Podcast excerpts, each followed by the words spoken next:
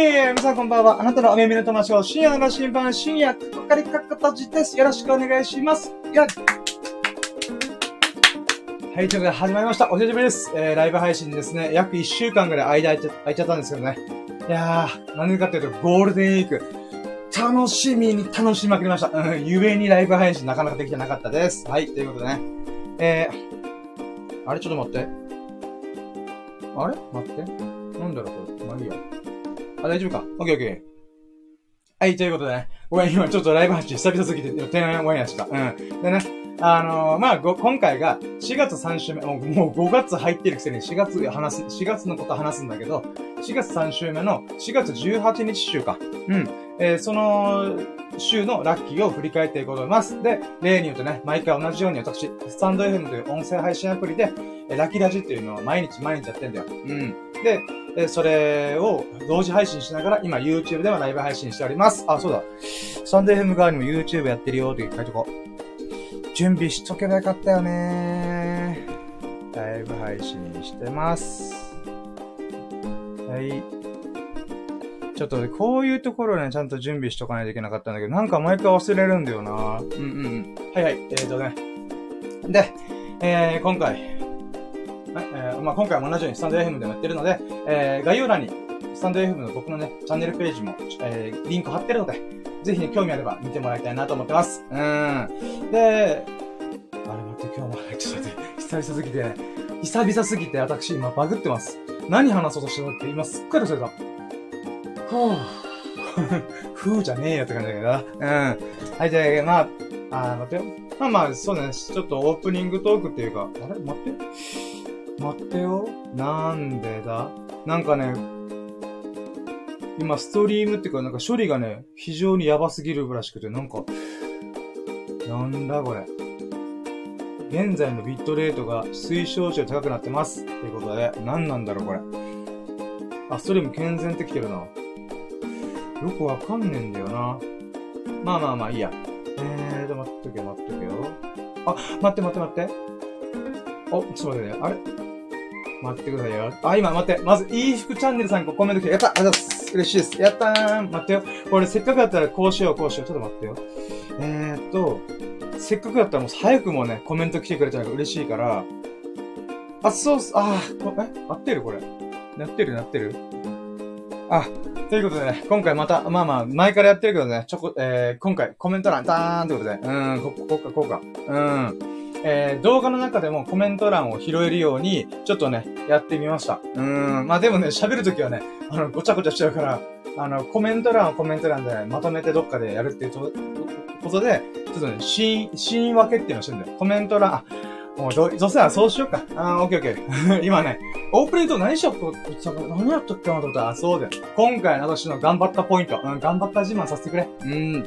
まずね、今回、シーン別っていう、毎回ね、あの、スライドとかをさ、表示、非表示とかで、こういう感じやってたんだよ。うん、やってたんだけど、それってさ、あの、スライドがいっぱい増えれば増えるほど、毎回カチカチカチカチやらないといけないから、うん、これどうしようかなと思って、それで思ったのが、シーン別にやってみたらいいんじゃねと思って、シーン別っていうのはね、ごめん、画面、画面見せられないから大変申し訳ないんだけど、まあ、例えばさ、こんな感じ。今ね、多分、えー、ラッキーラジオただいま準備中ですっていうスライドが出てるはずなんだよ。で、これは、まあ、なんて言うんだろうな。うん、ワンクリックでカチッと、こういう風に、まあ画面が切りが、まあトークっていうシーンに切り替え、まあ作ってんだけど、まあまあこういう風にね、タイトルがあったりとか、ロゴがあったりとか、うん、ことやってんだわな。うん。んで、次のシーンで、ちょっとね、今タイトルがちょっとちっちゃくなったのわかる？うん。で、これで何したいかっつうと、待ってよ。えー、例えば、こんな感じ。えー、まあ、それら、えー、なんだか、うん、ラキラジのラッキーを喋るときっていうのが、さえー、前回からね、あの、なるべく写真を一緒に入れようと思ってんだ。こんな感じで。例えば、1個目のラッキーが、奈良猫ちゃんたちとイチャイチャして動画を撮れたことっていうことを喋るんだよ。どんなエピソードがあったどんなラッキーがあったかって喋るんだけど、その時に、なんか、やっぱ、僕の喋るだけで、え、え、絵面というか、見栄えが悪い、見栄えが悪いけど、まあ、まあまあまあ、イケメンじゃねえから、まあ、俺はイケメンだと思ってて、まあ、うん、そんなね、あの、なんだ、イケメン、みんなが見たらイケメンじゃないから、なんかこの話の、なんかな、に関連する写真？うん。っていうのを毎回撮ってるから何かしらで。なので、そこをちゃんとはめて込んでみようっていうのをやってます。うん、っていうので、またシーン別で作ったんだ。で、最後にコメント欄よ。うーん。えー、まあまあ、これもね、コメント欄。で、これもね、ちょっともう、なんだろう、ググって調べながらやってるから、正直ね、もうちょいなんか、うーん、できたらなぁとは思ってんだけど、まあ今のところ僕の見解これ、うん、コメント欄を表示するっていうのが、この、ここが限界でした。ただこれからね、少しずつ調べながらやっていこうかなと思ってます。あ、えっ、ー、と、何度し、あ、スタンド FM 側で何度しさんが降臨してくれたー女神降臨ドドンってことで。うーん。こんばんは、ペコリンジョってコメントです。ありがとうございます。やったー。寝落ちするかもしれません。ということで、いや、でもねほんとね、寝落ちするかもしれないにもかかわらず、私のね、ラッキーラジオ聞いてくれる、こんなね、11時ぐらいになんか急にやり始めるようなね、うーん、ラジオ聞いてくれて嬉しいです。ありがとうございます。嬉しい。うーん。いやー、ありがたいですね。うーん。ということで、まあ今回ね、あの、そう、オープニングトークで言うならば、そうだ。毎回 YouTube のライブ配信、ごめんね、虫がいっぱい飛んでんだ、今。うん。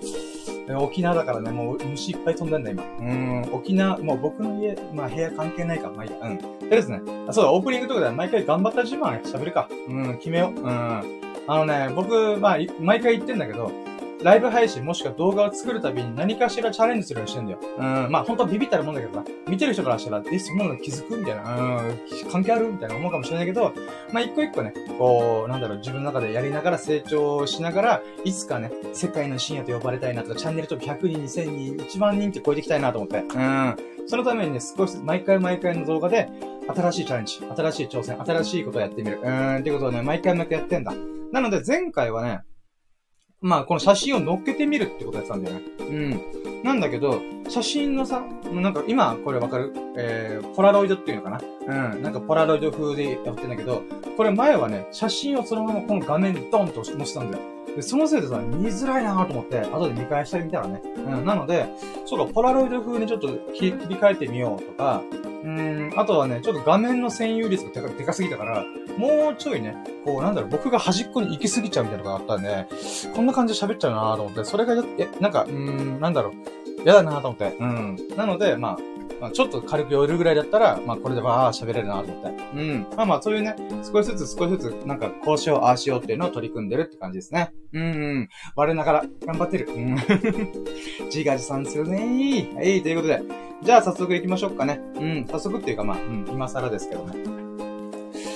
やろうとも、準備はいいかようそろー週の羅針盤プレンツ、ささやかな日々のラッキーを語るラジオ略してラッキーラジ、ヒョビゴーやということで、うん、始まりました。ラッキーでございます。イェーイ。深夜の11時に、まあ、テンションぶち上げていきましょう。ポッポッポーということでね。うん。えー、まあ今回、ま、あ最初も言いましたけど、4月3週目の、えー、4月18日週か。うん、18日月曜日からの1週間を振り返って、えー、ラッキーをね、こう、バーっと喋って、その中でね、4月18日、あ、18日週が、の中で最もラッキーだったのは何ぞやっていうことを、ちょっとやってみたいな、あ、喋っ、あ、決めてみたいなと、ピックアップしてみたいなと思います。うん。で、その中で、今回のラッキーがね、13個あったんだ。うん、盛りだくさんだったね。うん、ほんと4月3週目盛りだくさんだったわ。うん。で、まあ4月3週目はね、なんで盛りだくさんかっていうと、やっぱね、1週目の時に、えー、友人からね、スサノオくんっていう友人から、最近深夜、ラキラジ、なんか同じことばっか喋ってない？っていう、ドキーとした、うん、そドキーとしたのがあったから、えー、毎週毎週ね、まあ日々、自分の中で新しいことや、挑戦的なことを別に変化を巻き起こすってことをやってて、まあある意味さっき紹介、ずつらつらつらつらと紹介してた、まあコメント欄とか写真を載っけてみるとかいうのも、まあ新しいチャレンジなんだね。で、さらに、え日々過ごす中のでき、あまあ、日々過ごす中でもちゃんとチャレンジをする。うん、例えば動物園行くとか、えー、ラウンドワンのスポッチャ、運動嫌いな僕がスポッチャってやってみたんだよ。うん。まあそういうことをやってた中で、まあ3週目も引き続きいろいろやって、やってたんだよ。うん。なので、また13個ぐらい。1週間が7日間あるのに、私、最優秀ラッキーがね、1日平均2個ずつあるみたいな。うん、まあそれぐらいね、ほんと濃厚な日々を過ごさせていただいたなと。ありがとうと思ってさ、うん。で、じゃあ早速行きましょうか。はい、じゃあ、これだはい、ということでね、あのー、ちょっとタイトルがシュクンとちっちゃくなって、あのー、ラッキー、ラッキーを紹介するモードに入ってます。うん。なんかあれだね、ガンダムみたい。いや、な、いや、なんかガンダム好きだ。ガンダムの、ガンダムシュート好きだからさ、このさ、ディスプレイというかさ、なんか、あ、エヴァンゲリオンとかもそうかな。うん。戦闘モードに行こう、ウィーンみたいな。うん。なんかね、そんな感じ。まあ、私にとってこれからが戦闘モードだから。うん。じゃあ行きますせはい、ということで、ワンラッキー行きましょう。はい。ワンラッキーが、野良猫ちゃん、あ、待って、もう一個だ。はい。野良猫ちゃんたちとイチャイチャして動画を撮れたことイェイまあこれ何かっつうと、まあ、なんだろうな。僕、基本的にね、あの、命に嫌われてると思うんだ。うん。ちょっとかっこ、かっこつけ、かっこつけすぎて、かっこつけすぎて。今めちゃくちゃ噛んだね。びっくりした今。かっこつけすぎて。ちょっと待って、自分で今さ、滑舌悪すぎんと思った。うん。まあ、命に嫌われてるっていう曲があるらしいじゃん。うーん。まあ、それに紐づいて言うなら私もね、だいぶ命に嫌われやすい人。うーん。それはまあ、えー、ある意味、人間もそうだし、動物もそうだし、植物もそうだな。うーん。ほんとね、生命、あらゆる生命に嫌われかけてると思うから。うーん。まあまあまあ、まあ、あくまで、あ、例えだけどさ。うん。で、その中で、僕は、まあ、猫ちゃんたちね、こう、まあ、動物側も僕、猫ちゃんたち側も僕を嫌ってるし、僕も猫ちゃんがあんま好きじゃなかったんだよ。うん、もうなんか、もうあんま、うん、俺に触れないでみたいな、うん、と思ったんだ。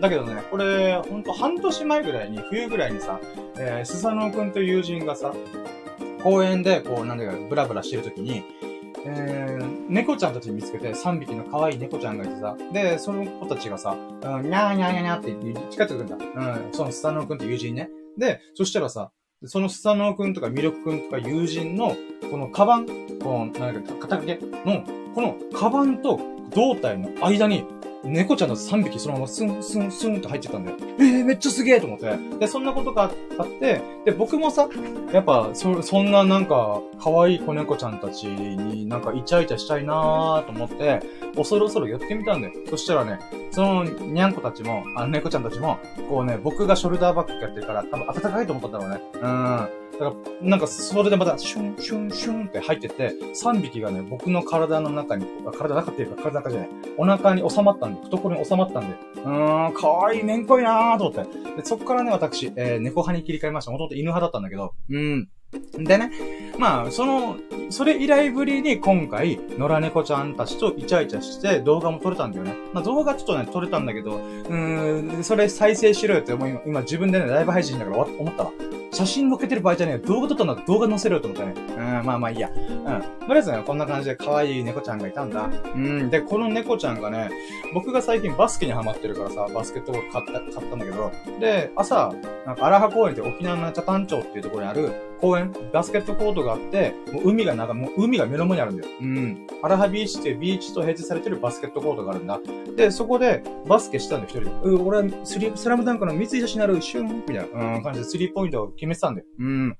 そんなさなかに、猫ちゃんたちがさ、僕、うん、まあ、寄ってきて、んで、なんだろうな。うん、まあ、うん、ツンデレだったね、この子。うん。なんかさ、不思議だったんだけど、まあほんとね、うーん。僕をじーっと見てて、で、僕もさ、猫ちゃんと戯れたいからさ、臨戦態勢入って、で、そこからさ、まずは視線を下げようと思って、うん、もう上からじゃなくて、下から下からこう、下から下から作戦で行こうと思って、で、しゃがんだんだよ。もううんこ座り寸前みたいな。うん、で、じーっと見てて、うん、で、うーん、うーん。こんななりでさ、ね、猫の喉声みたいな真似してんだよ。うん。うーんとか言ったら、だんだんね、うん、うん、向こうも反応してくれてんの。マジかと思って。で、これワンチャンあるんじゃねえかと思って、半年ぶりの猫ちゃんたちとイチャイチャできるんじゃねえかと思ったんだ。うん。で、にゃー、にゃーって感じで、俺お互いやりやったんだよ。そしたらだんだん近づいてくるんだよ。近づいてきたよ、おいと思って。うん。で、まあ、特に餌とかもらってる持ってるのはバスケットボールとさ、ドリンクだからさ、うん。特になんか、うん、猫ちゃんに喜ぶもないよなとかって。うん。で、まあ、にゃおにゃお、にゃおにゃお作戦してたら、まあ、寄ってきてくれて、んで、やった、撫でられるかなと思ったら、撫でられたんだよ。うお、かわいいな、めんこいな、お前、と思って。で、可愛がってたら、なんかね、スーンってどっか行行こうとするんだよ。うん。んで、あ、どっか行く。あー、やっぱね、まあ、ワンナで、ワンナで、ワンナでできただけでも私はいいなと思ったんだけど、そしたらさ、こう、ふスーンってこうなんか、向こう行こうとしてんだよ。向こう行こうとしてんだけど、ふって僕向いて、なんか、ん？何こいつ、な、何？と思ったら、またそこから、ふーんって寄ってきてんだよ、僕にね。うーん。で、なんだろうと思って、とりあえず、触れようと思ったら、またこうな、撫でられかけて、撫でられかけて、スンってとか行くみたいな。うーん、ちょっと繰り返した。10回ぐらい繰り返した。うーん。だから、あ、この子ツンデレなんだなと思って。うん。で、それでツンデレな、にゃんこたちと、にゃんこたちが、まあ、にゃんこ。うーんと、戯れてたね。うん。で、そのにゃんこ、今回の写真のにゃんこだけじゃなくて、実はもう一匹いたんだよ。うん、白黒のね。うん。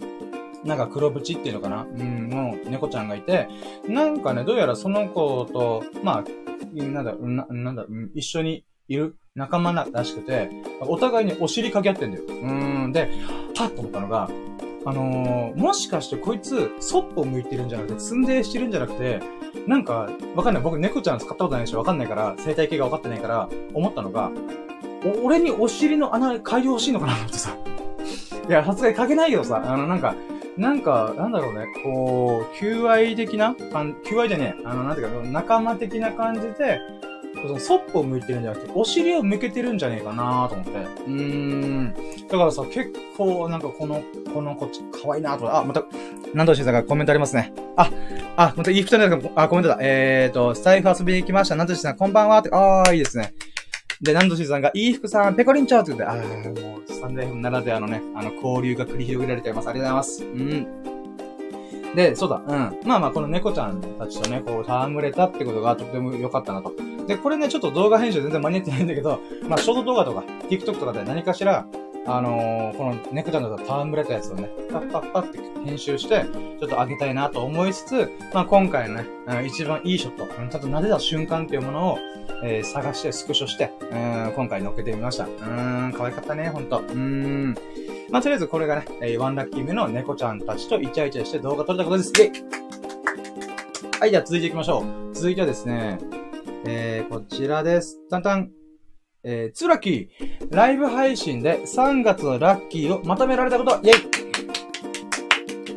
はい、これはですね、えー、まあまあ、私事でございますが、YouTube ライブ配信しながら YouTube ライブ配信のことを語るってことなんだけど、もうね、あの、的漁師かかなと思うぐらい、この話が入れ構造になってる。うーん。んで、まあ、この3月のまとめしたことが、なんでこんなに喜ばしいかっていうと、あの、まあ、YouTube ライブ配信を始めて、うん、まあ、一週、3月1週目、2週目、3週目、4週目、5週目っていう風に振り返ってたんで、コツコツコツコツね。で、振り返った中で、まあ、その週の最優秀ラッキーを、1週目の最優秀ラッキー、一番喜ばししかったもん。ラッキーとか、パンパンパンパンパンって選んだんだよ。うん。で、その中で、まあ、まとめられたやつをもう一回振り返るっていう。うーん。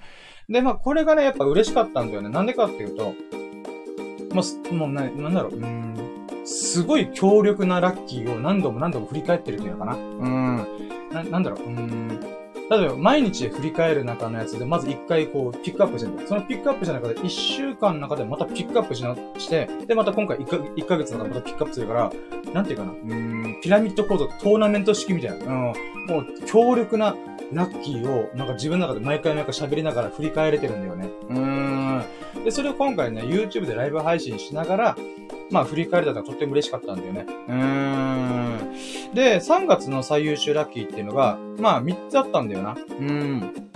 3つだったっけ？待って、ちょっと待って、俺も振り返るわ。待って、これ、ま、俺も1ヶ月前だからまた吹っ飛んでるわ。待って、メモ見れば一発だよね。ちょっと待ってよ。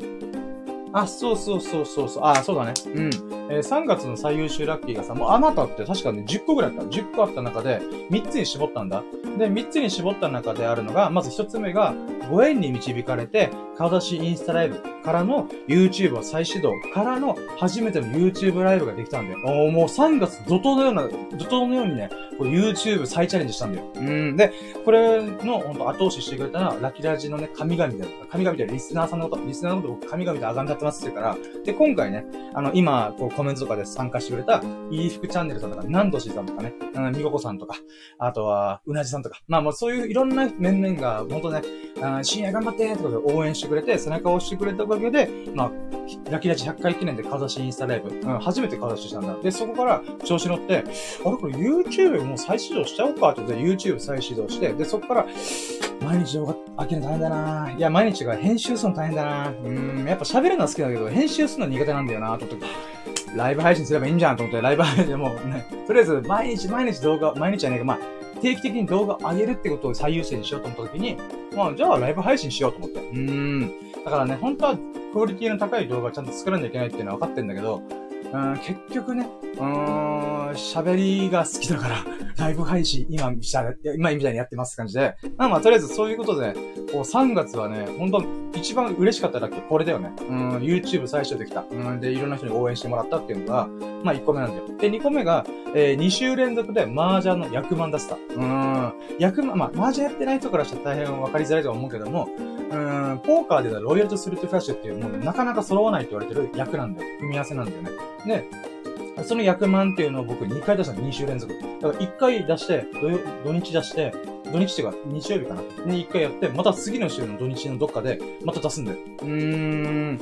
これね、恐ろしいんだよ、マジで。ワージャンやってる側からすると、え、こんな感じで役満出せんの？普通みたいな。うん、って思うぐらい、国士無双って役満と、リンシャン解放からの数案項を出したんだよ。うん。これね、リンシャン解放からの数案項は、あの、まあ、ルール分かってないっていう話はちょっと何のこっちゃと思うかもしれんけど、まあない、まあない、マジで。何度、何、何十回何百回出てくるかもしれんけど、確率としては本当にありえない確率なんだよね。うん、まあそういうのね、えー、1周目、2周目で、それ2回連続で、えー、麻雀の役満出したっていうのがあったんだよね。うん、なのでこれはもう希少価値のラッキーだよね。本当に、まあ、稀に見るラッキーだった。んで、最後ラスト3つ目。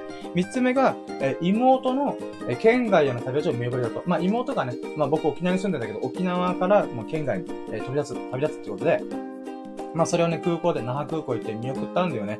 で、やっぱそこでね、うん、まあいろんなラッキーが今3月いっぱいあったんだけど、やっぱね、妹の旅立ち、うーん、まあいろいろ、まあ車の送り迎えとかいろいろしてきたけど、まあ一緒に過ごすことはもう多分今後ないんだろうなーっていうのを改めて思ったんだよね。うーん、まあそれはそうなんだけど、うん。まあそういったことをね、ちょっといろいろ思いながら、まあ、グッバイツ、グッドラック、グッバイじゃない、グッドラックツ、うーん、そういった、なんか、うーん、なんだろうな、ちょっと、エモ、エモい感じ、うんのラッキーが。まあ、そういったことでね、これを選ばずして、なんだろうな、うーん、なんだろう、ラッキーと言えんだろうと思って。うん、まあ、とりあえずこの3つにね、絞ったんだよ。うん。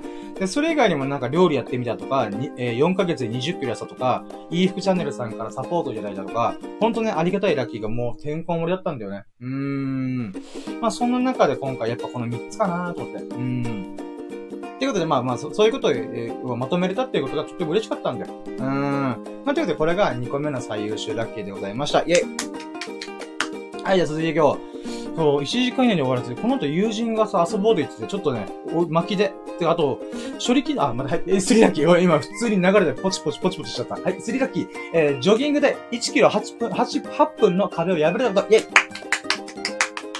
えい、これはですね、えー、私、アップローチを使って、えー、ジョギングするときにタイム測ってんだよ。何キロ走ったとか、えー、メカハクとかね、何キロ登、登るようにしたとか。まあそういうのが出てくるんだよね。で、その中でも、やっぱね、僕としては、8分の壁切れってずっと思ったんだよ。うん、で、これね、なんて言うんだろうな。えっ、ー、と、まずね、僕は基本的にジョギングするときには5キロ以上走らないと決めてんだ。なんでかというと5キロ以上走ると、えー、24時間のうち1時間以上使っちゃうから、だって5キロ以上走らないようにしてんだよ。うん。で、その代わり5キロのタイムを縮めることを頑張ってんだよね。うん。前はね、ジョギング始めたばっかの時とかは、えー、調子がいい時は5キロ、1日でね、えー、朝5キロ走って夜5キロ走るとか、そんな感じで、えー、10キロ走ったりとかしてた。だけど、やっぱ1日に2時間以上使うって結構しんどいなーと思ったんで、そうではなくて、1回の5キロに対する負荷をかけようと思ったんだよね。うん。で、そこからね、僕はもともと、まあ、本当100キロ、106キロの体重だったから、そこからコツコツ走って、あ今な、80キロぐらいなんだよ。うん。で、まあ、26キロ痩せたんだよね、5ヶ月で。うん。で、えー、そうなってくるとさ、体も軽くなって、どんどんどんどんタイムが縮まっていくんだよ。で、最初は、うん、106キロの時は、1キロが10分ペースだった。うん。なので、本当5キロ走ったら50分かかってた。なんだけど、なんかね、徐々に徐々に速くなって、1キロ9分ペースになったりとか、1キロ、えー、7、あ、じゃあ8分30秒とか、うん、徐々に徐々にね、こう、タイムが縮まっていくんだよ。うん。で、その中で今回、もうね、8分の壁破れたんだよ。これがどういう意味を持つかっていうのを説明させてもらうよ。うん。これね、えー、1キロだいたい一般の運動がよくできる人とか、えー、なんだよ、運動が得意な人の平均ペースっていうのが7分台なんだよ。1キロ7分台。だから僕は、えー、45分以内に5キロ走りきれば、え、7、5、35だから、なんだけど、あ、違う、まだ、あ、違うよ。7、5、35とか違うよ。間違え、もう今普通に間違えた。えー、9分で走ったら45分。8分で走り、1キロ8分ペースで走ったら40分。うん。なんだよ。で、そんな中でなかなかね、8分の壁率7分台には入れなかったんだよね。だから一般の人と体重は少しずつ痩せて近づいてるに関わらず、体力の面で全然追いついてなかったんだよね。うん、なので絶対なんとか言ってやらーと思って、ふわーって走ったんだよ、毎回。うん。で、とか言いながら、ジョギング頑張ったんだよ。うん。で、頑張った結果、なんとね、今回7分52秒、1キロ7分52ってことで、7分台入りました。8分の壁破りました。イェーイってことでね、もうこれがすげえ嬉しかったんだよ。うーん。あのね、うーん、なんだろうなジョギングってやっぱ僕、うー楽しいけどさ、しんどいっちゃしんどいんだよね。なんで、しかも最近夏な、夏に近づいてるから暑くなってるしさ。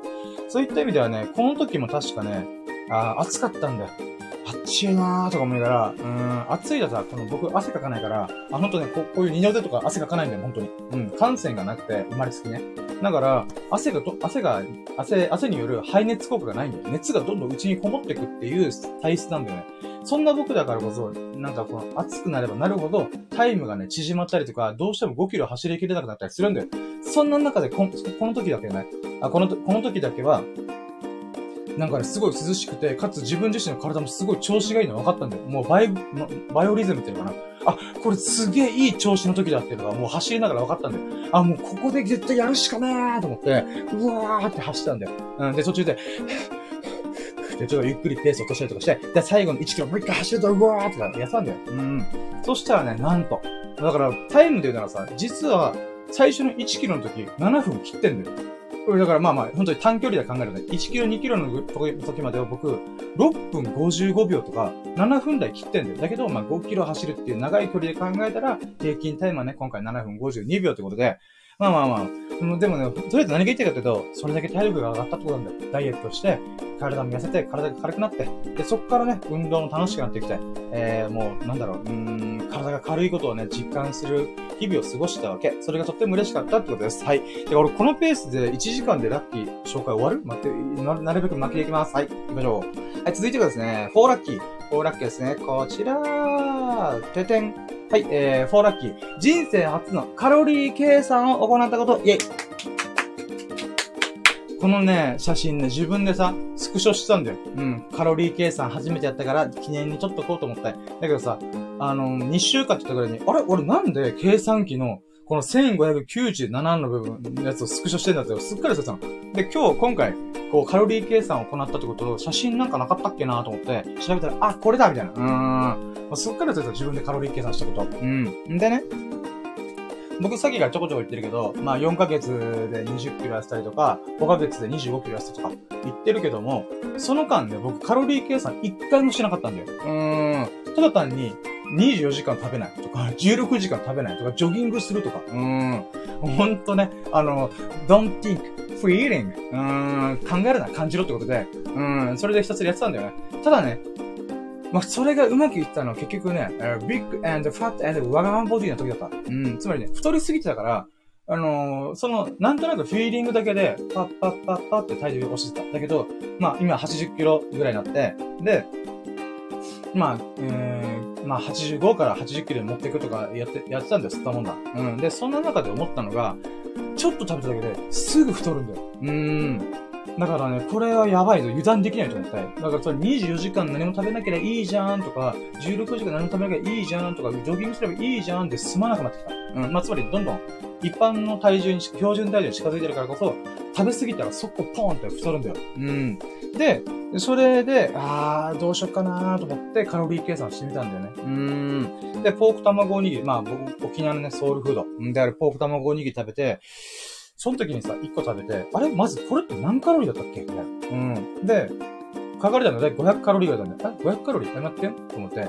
僕の体重に対、体重と身長に対する、えー、1日の消費カロリーっていうのが、あ、基礎代謝っていうのかな？が、えー、1700から800ぐらいなんだよ。うん。つまり僕が何もしてなかったとしても、えー、勝手に消費してくれるカロリーが、その、えー、1800前後ぐらいなんだよね。うん。で、そこにさらにジョギングしたりとか、まあ、もしくは食べるのを控えたりとかしたら、その分の差分、つまり、摂取カロリーに対する消費カロリーで、まあ、この余った分が、まあ、痩せる、痩せる、痩せることにつながるんだよね。うん。だから、今、まあ、今回カロリー計算したのは、やっぱね、うん、食べ過ぎてんなーとか、なかなか痩せねえなーちょっとね、スランプ入っちゃったなーとかいうことがあったんで、じゃあ今までと違うことやらなきゃ絶対痩せれねえなと思ったんで、新しいことチャレンジしようと思ってカロリー計算やってみたんだよ。うん、で、ポーク卵おにぎり500カロリーね。オッケーオッケー500カロリーね。はいはいはい。で、500カロリープラス、そういえば俺朝飯のポーク卵食ったな、つって。うん、だから卵のカロリーっていうか、お米のカロリーとか、ポークのカロリーとかもう一回計算し直して、で、それでいろいろ計算した結果、1600カロリーぐらいだったんんだよね。まあ、今回の1597。うん。だから僕の1800カロリーの基礎代謝に対して何もしなくても痩せる、あそれだけ消費するから、それに対する差分としては200カロリー分、200カロリー分だけなんとか痩せたみたいな。うーん。ってことが判明したから、セーフ。逆にこれ以上何も食べないでおこうみたいな。うーん。っていう判断がしやすくなったんだよね。うーん。まあ本当はね、僕めんどくさがり屋だし、物臭な人間だから、なかなかね、こう、計算するっていうのが嫌だったんだけど、だから24時間断食と。りあえず何も考えずに、1日に1回しかご飯食べないとかいう風にやってたんだけども、まあ、計算した方がいい、さすがにいいなーっていうね、ちょっと自分でまた新しいことにチャレンジした結果が今回の4ラッキーでございました。ということで。うーん。まあ、こんなもんかなはい、続いていきますね。続いてですね、5ラッキー。5ラッキー。はい、5ラッキーです。こちら。5ラッキー。えー、ガッシュの続編とライク先生の挑戦に感動したことです。イェーイはい、これが何かってことですね。はい、えー、これですね、僕がね、今31なんだけど、僕が中学校、高校生ぐらいの時に連載した金色のガッシュっていう作品があるんだよね。うん。で、これは、まあ、なんだな、同世代の人で分かる人で分かってほしいんだけど、まあ、このね、金色のガッシュってアニメ化もされて、本当週刊少年ファンデで連載されてたんだけど、だいたいね、えー、最終巻が35巻ぐらいだったかな。うん。それぐらいで終わってる名作中の名作なんだよ。うん。だから僕の中で、えー、うまく終わった作品の中で、うまくってもう綺麗に伏線とか全部回収しきって終わった作品っていうのが、えーとね、鋼の錬金術師。ハガレンって略され、あの、ガンガンで連載された鋼の錬金術師っていうのと、この金色のガッシュなんだよ。うん。この二つがね、本当にいろんな伏線とか、物語の全てを綺麗に完結させたっていうことで、このツートップがね、私の中で感動した作、感動というか、うーん、まあ、大好きな作品1個なんで、あ、2種、2本なんだよね。うん。で、その金色のガッシュが15年ぐらいの時を経て、まあ10年、15年かな時を経て、続編が出たんだよ。マジかと思って。やったぜライク先生ありがとうと思って。んで、たまたまね、アマゾンで、Kindle で新しい本読みたいなと思って探したんだよ。そしたら、なんかね、金色のガッシュって出てきて、なんだろう。ん？ガッシュって、この前、あ、でも完結してから特になんもねえよななんだ、同人誌とかなんかそういうものかなと思って、タップしてみたんだよ。そしたら、作者のところにライクまこ、あ、ライク先生の名前が書かれたんだよ。あれ？なんでライク先生の名前があるの？同人誌だと多分違う人が作るし、え？まさかと思って、まあいろいろ調べてみたら、ガッシュの続編なんだよ。金色のガッシュ2なんだよ。うーん。もうね、打ち震えたよ、私。うん。嘘だろガッシュの続編が出たんかと思って。うーん。思わずツイートしたよ。うん。ガッシュ2出てるみたいな。うん。で、僕、まあ、もともと漫画が好きな人間だからさ、まあ出版社、もともと印刷、印刷会社とか勤めてたから、あまあ出版系のなんか流れとかね、流通関係とか多少ね、ほんと、ビビってるもんだけど知ってはいるんだよ。で、その中で、この金色のガッシュっていうのはどこで出版された、どこで連載したんだろうと思ったんだよね。うん。なんでかというと、これちょっと後で話すんだけど、大工先生ってもともとサンデーで連載してたんだけど、いろいろあって、マガジンに移ったりとか、講談社に移ったりとかして、えー、なんだろうな、うん、出版社って専属契約とかしたりするんだけど、そこでいろいろ吸ったもんだがあった影響で、まあ、まあ、マガジンというか講談社に移って、で、その後何してるかわからなかったんだよ。うん。何してんだろうな、大工先生っていうふうにちょっと思ってて、で、今回、金色のガシュ2が出たから、あ、あれ？じゃあ、もう一回サンデーに戻ったのか？それとも、マガジンとか、講談社系列、もしくはシューエイトとかジャンプとか、もしくはなんだろう、アフタヌーンとか、なんか別の雑誌に出してんのかなと思って調べたんだよ。そしたらね、これびっくりした俺。ライク先生、なんと、自自主出版してんだよ。自主出版ね。自費出版、まあ自費出版でもあるけど、まあ自主出版してんだよね。うん。これが俺すげえと思った。これがだから、ライク先生の挑戦っていうことで言うんだけど、ここ説明させてくれ。もうね、せっかく今ね、たまたまアーカイブだとライブ配信聞いてくれてるみたいな。このライク先生のチャレンジがとっても素晴らしいと思ってることを、私喋り、語りたいんだよ。うん。何がどうすごいかというと、このね、えー、出版社っていうものがどういう立ち位置なのかっていうことなんだけど、まあ、芸能人とかタレントさんで言うならば所属事務所だよね。うーん。で、そこで、まあ、ジャンプとかサンデーとかマガジンとかを雑誌を出してるんだよ。で、その雑誌で、こう、なんか、何週分か溜まったらコミックス単行本として出版する。結構いうことやってんだけど、今のご時世、みんなスマホで漫画読んでんだよね。うん、LINE 漫画とか、ピッコマとか、まあ、ジャンププラスとか、アプリを通してスマホでサクサクサクサク読んでんだよね。うん。で、そんな中で、このね、大工先生がやったことっていうのは、出版社を通さずに、自分で会社を立ち上げて、自分で取締役、もう僕も軽くしか調べてないんだけど、自分で取締役の社長、えー、なって、つまり自分で会社立ち上げて、で、そこが版元、版権元になって、そこからいろんな Amazon の Kindle とか、まあ、ピッコマとか、なんかそういう漫画アプリとかに出版してるんだよ。うん。で、これってね、俺、マジですげえことだなと思った。あのね、このネット漫画とか、まあ今スマホアプリでいろいろ見れてるとか、ザムプラスとかでもさ、スパイファミリーとか、えー、まあいろいろあるんだけども、でもね、この、なんだろうなまだ時代が追いついてないというか、うん、なんだろうな漫画のクオリティで言うならば、例えば、鬼滅の刃とか、呪術廻戦とか、ワンピース、ドラゴンボールに匹敵するような作品は、ネットから生まれてないんだよ。うん。そこがすごいね、この漫画界隈っていうの中で、なんだろうな、どうしてもね、こう、なんだろう、うん、やっぱ出版社があって、出版社でお抱えの漫画家さんがいて、で、その下にネット漫画とか、このフリーでやってる人たちの、このピラミッドコード、カースト制度みたいな出来上がってしまったんだよね。まあ、クオリティの問題ではあるからしょうがないんだけど、だから漫画界隈で、ここがすごい問題点だなっていう話があるらしいんだよね。うん。これ伝わるかな？あの、漫画を書く、まなんか、出版社が編集者の一級品の人たちだからプロ、プロだから、こう、面白い面白くないジャッジがすごい厳しいんだよね。で、その中で勝ち上がった人たちが、ワンピースとかドラゴンボールとかガッシュとかやってんだよね。で、みんな結局ね、ネット漫画の人たちも、そこに上がりたいみたいな。出版社に目をつけられたいとかいう風な風潮があるんだよね。うん。なんだけど、このライク先生がちょっと逆なんだよね。つまり、この、もともと週刊連載とか、名作を生み出せた、本当実力がある人が、なんていうかな、うん、このピラミッドの下に降りるのではなくて、ピラミッドの外に出たんだよ。枠の外に出た出たってことなんで、実力がある人が出たってこと。うん。で、これは、未だかつて誰もやってないはずなんだよ。うん、つまり、この、まだ、うん、出版社の枠の中にすら入れてない人たちが、出版社にこう、引き抜かれるぜみたいな感じで頑張ってるっていう側面もあるんだけど、花からその中にいる人が、こう、枠の外に出て、えー、その、なんていうか、名作、ガッシュ2をもう一回書き直すっていうことは、なんて言うんだろうな。うーん。並大抵のことじゃないんだよ。なんでかっていうとね、うん、なんだろうな。うーん、例えば、ガーシュ2、今時のガーシュ2っていう、あ、まあ、なんだろうな。これ難しいな。宣伝とかがうまくいかなか、いかないんだよね、やっぱ。うん、金がないけどもから。だけど、その金がないっていうのも SNS とかで、カバーできるんじゃないかなと、多分いろいろ考えたはずなんだよね。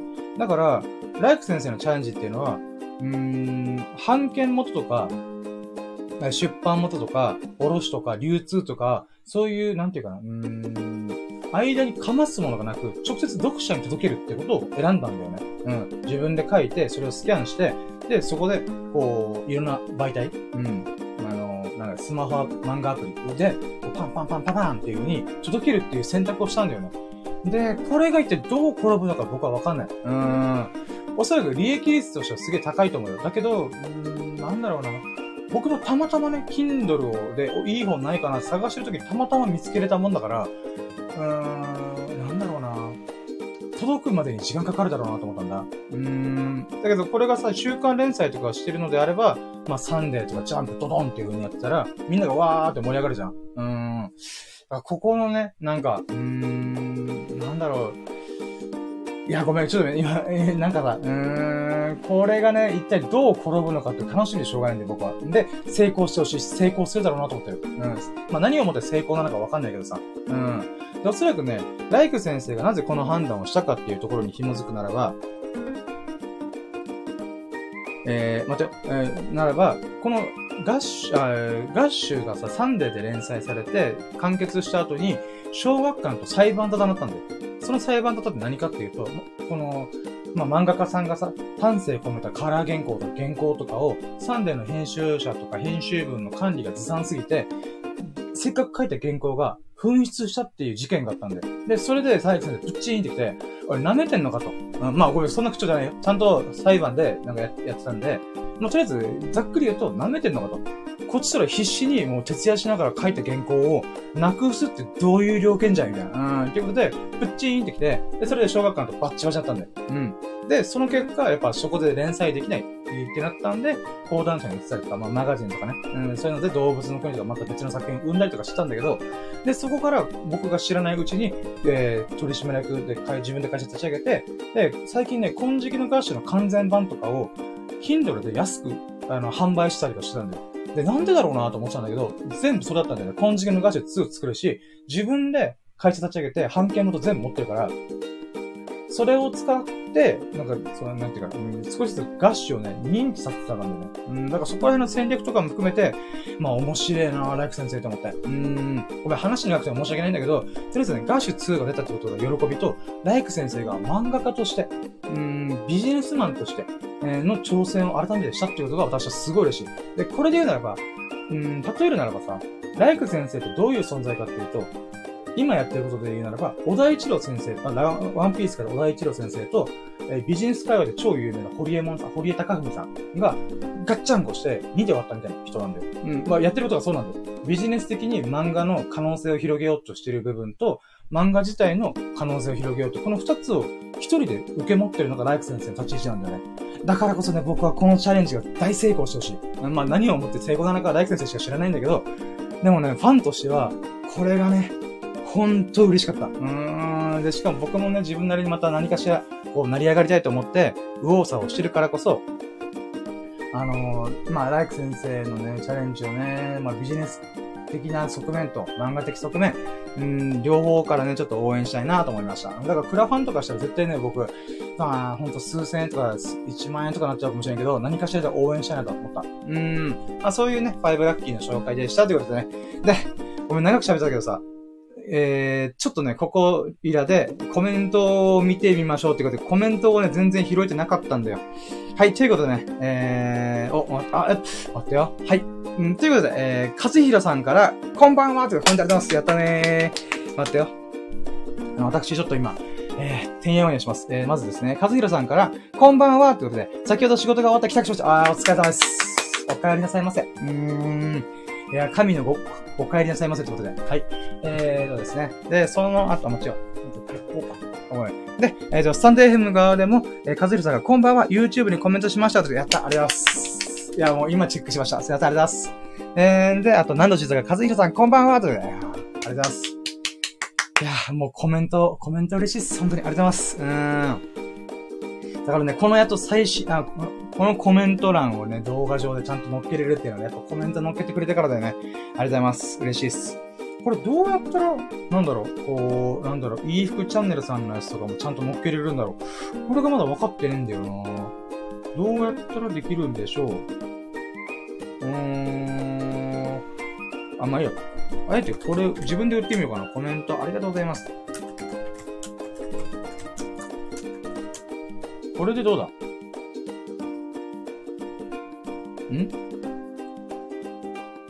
なんか読み込まねえな、コメントが。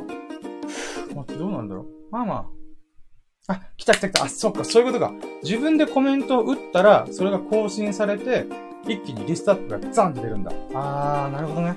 はいはいはいはい。っていうことは、あれだね、せっかくコメント、コメントをこういう風にね、シーン展開しながら見せる中で、うん、読み込む、読み込ませるためにね、あー、あ、これ、これ、こっちの話だ。うん。はい。今ね、今日13個のラッキーだから、俺まだ半分しか終わってないんで、ちょっと待って、これ、これ、1時間で終わらんくね？まあちょっとオーバーするぐらいでいいけど。まあまあ、とりあえず、水飲みます。はい。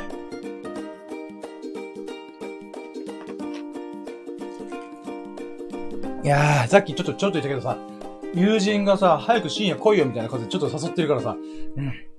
いや、もう全然終わんねえよ、ライブ配信と思うから。うーん。しかもね、こうライブ配信来てくれた人もいるからね、もう私はね、いろいろ、いろいろ喋りたいよね、ほんと。うーん。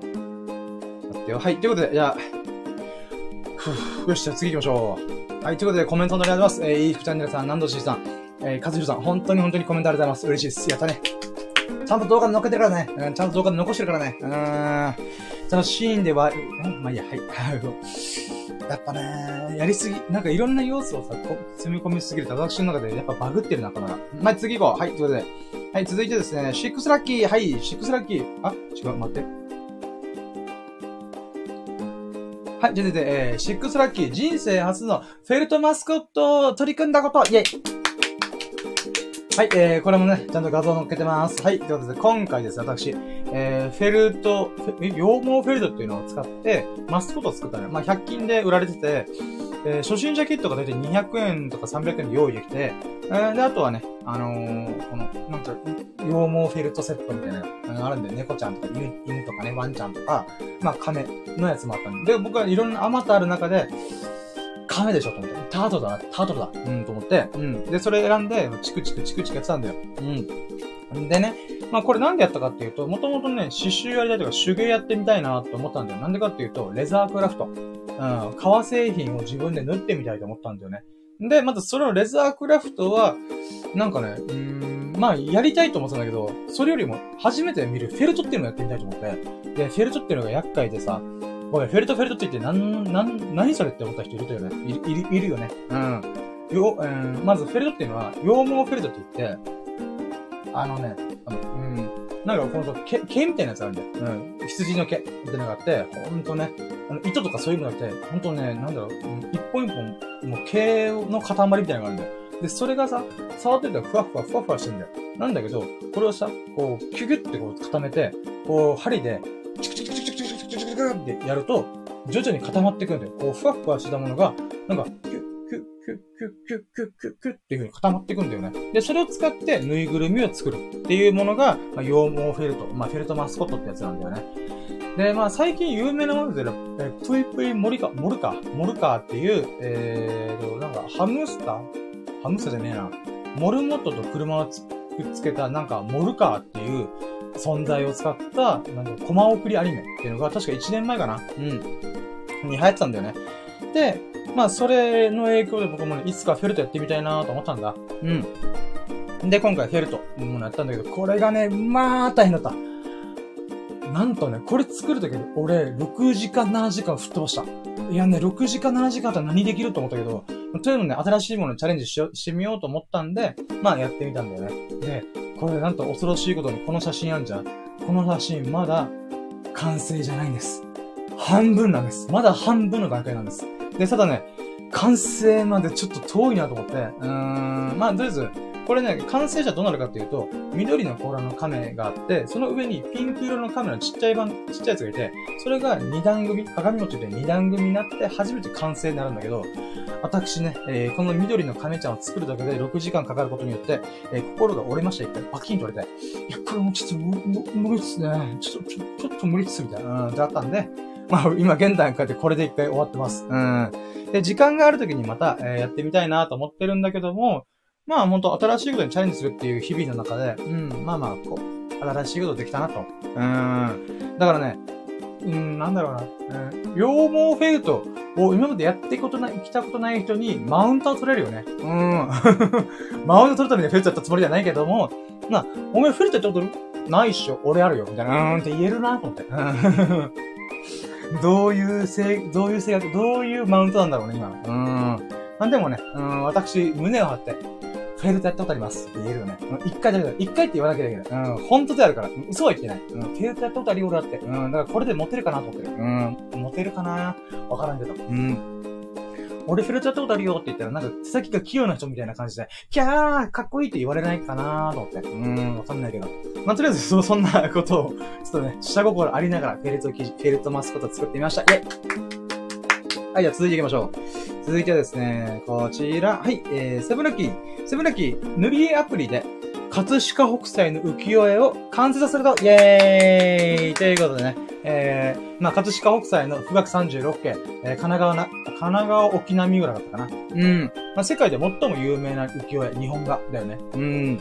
で、この、この波がザッパーンで。もう俺昔からこれ好きなのよ。うん。なんだったら、これのためだけ俺、画集買った。まあ、そうだ、せっかくだから見せようか。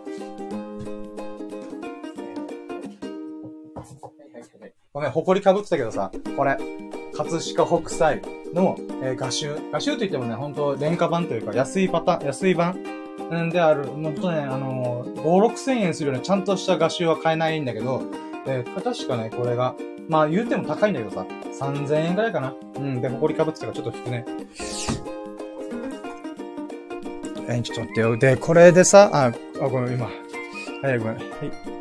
このさ、もう、葛飾北斎っていう人、僕すごい好きでさ、まあ、もともと最後ら辺が確かなんか、トリッキーな人なんだけど、まあ、なんだろうな。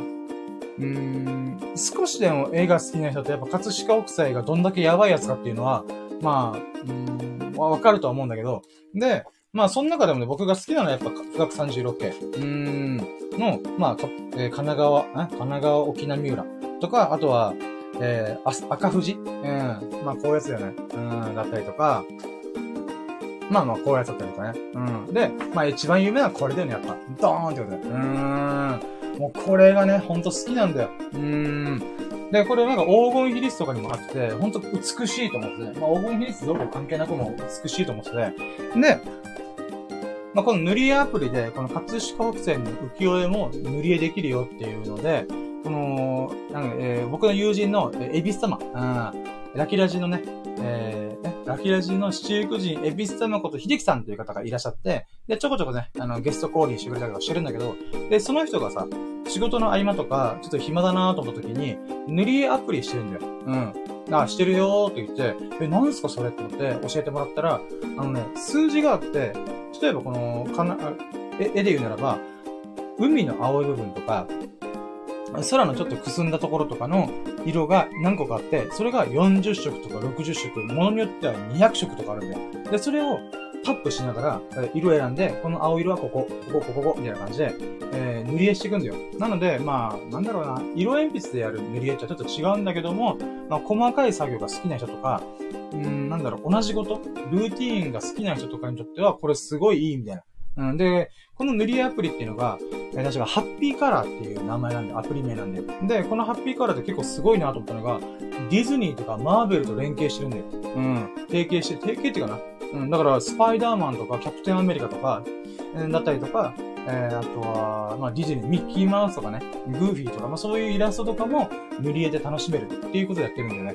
だからさ、僕ちょっとこれビジネス的にすごいなと思ったのが、ディズニーとかマーベルってマジで権利関係うるせえんだよ。うるせえんだよとか僕やってないけど、かかってないけど、うん、まあ、細かいんだよね。うん、それはなんでかっていうと、ファンを守るため、うん、に、ちゃんと権利とかしっかりしてるんだよ。うん。だから、ファンが騙されて、バチモン手に、えー、手にしないように、ちゃんと権利関係を管理してるんだよね。うん。で、そんな、この権利関係にすごいちゃんとしてる、ディズニーとかマーベル、うん、のイラストを使った塗り絵をできるなんて、このアプリすげえなと思って。うん。で、その、そこから興味を持って、いろいろね、あの、エビス様に教えてもらって、例えばゴッホのひまわりとか、あとは、確かあれまたミュシャーだったかな。うん。で、その中でやっぱ僕が一番やりたいなと思ったのが、やっぱ、葛飾北斎の浮世絵だよね。うん。あと、浮世絵って版画だからさ、あ、あこの色付き版画みたいなもんだから、ぶっちゃけね、色の数そんなねえだろうと思った。うん。言うて10色、20色ぐらいしようって思ってたの。で、そしてこの塗り絵アプリで葛飾北斎やったらびっくりしたよ、俺。なんと、60色以上あるの。60色とか70色ぐらいあるの。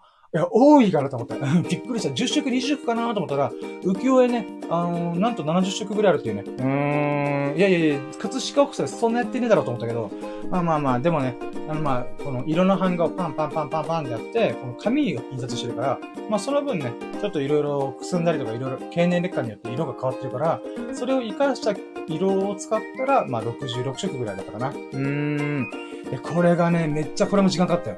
えー、確かね、合間でちょこちょこやってたけど、正直俺1、2時間で終わるかなと思った。確かこれ合計4時間ぐらいかかった。それぐらいね、細かい細かいものいっぱいあった。例えばこれ、波しぶきがさ、あるんだけど、その波しぶきも11番の色とか言って細けんだよ、マジで。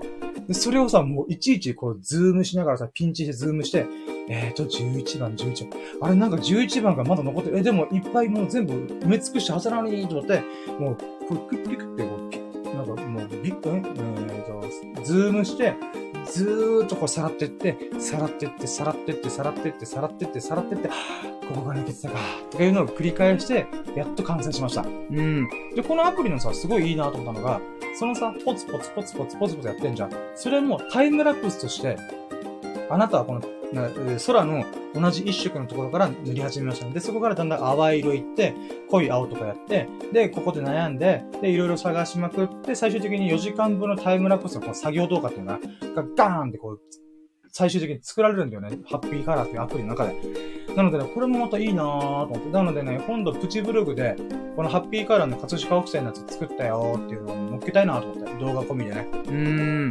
だからこのシェアする機能として使われてるんだよね。このタイムラプスとか、こういう画像。うん。なので、こういったサービスもいいじゃん、いいじゃんと思って。うん。なので、セブンラッキーね、この塗りアプリで、まあ僕のね、憧れの一人である、葛飾北斎さんの、えー、富岳36神奈川沖並村の塗り絵ができたっていうのがとっても嬉しかったです。はい、これがラッキー。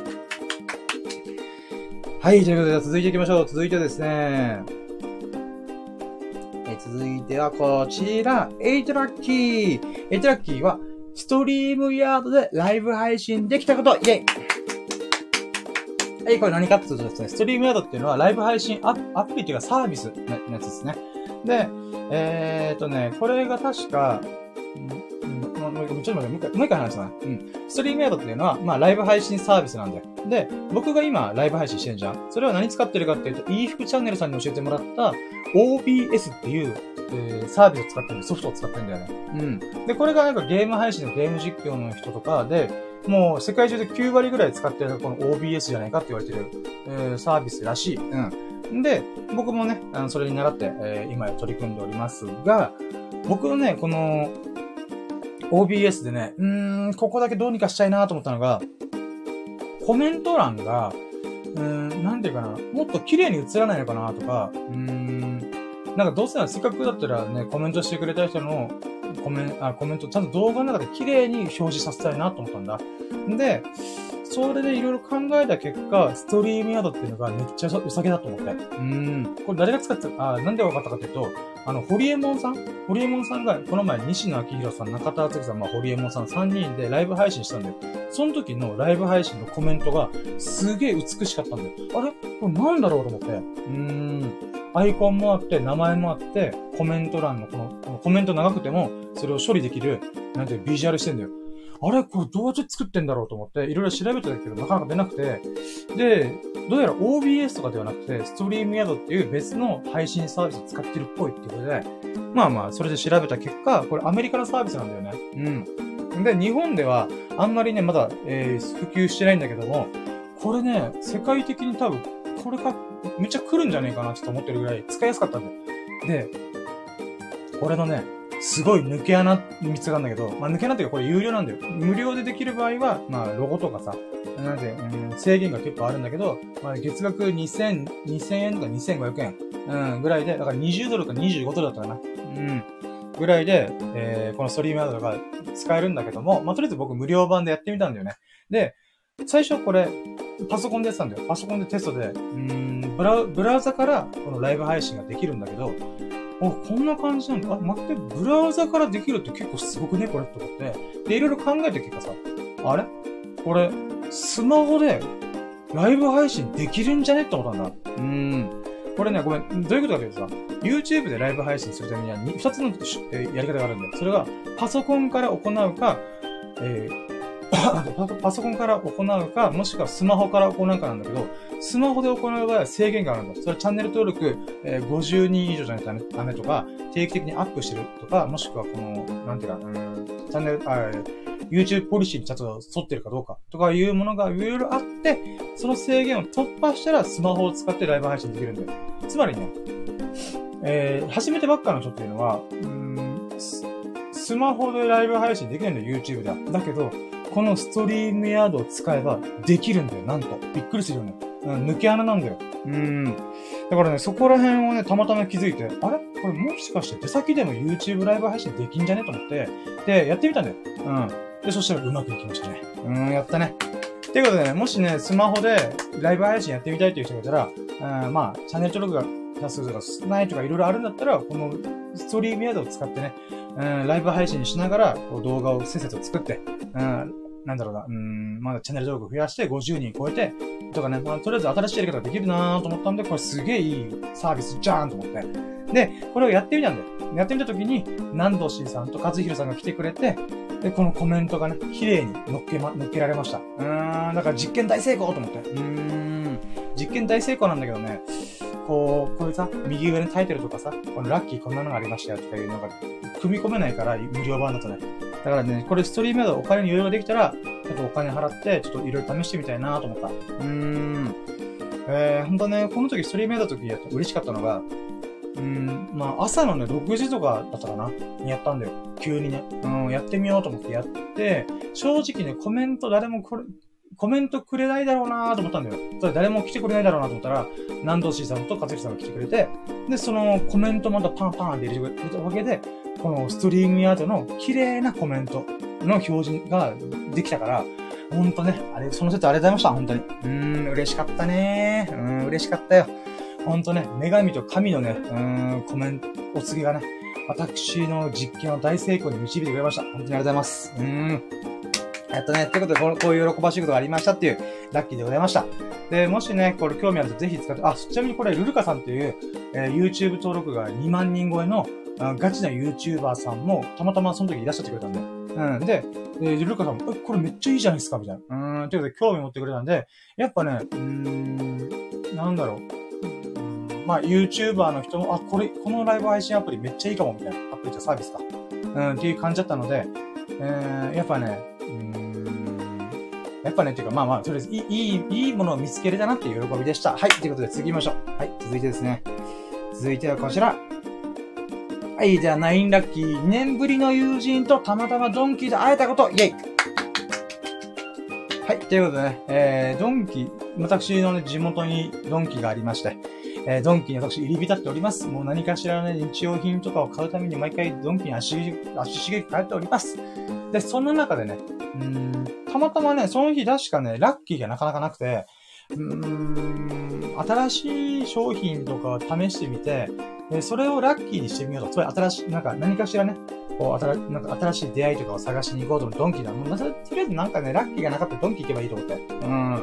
うん。で、そこで、本当にラッキーに巡り合ったんだよね。うん、だから、新しい化粧水とか、なんか乳液とかな、うん、男性化粧品とかこうなんてて、うーん、これね、うんうん、みたいな感じで、まあ、これをラッキーにしようと思ってた。なんだけど、うん、で、出て、うん、ドンキ出て、今日はね、まあ、とりあえず買い物、買い物は取れなくていいかなーで出た時に、なんか後ろからさ、おい、深夜みたいな言われて、え？みたいな。で、そこでたまたま会ったのが2年ぶり、2年前にね、遊んだ友人なんだよね。うーん。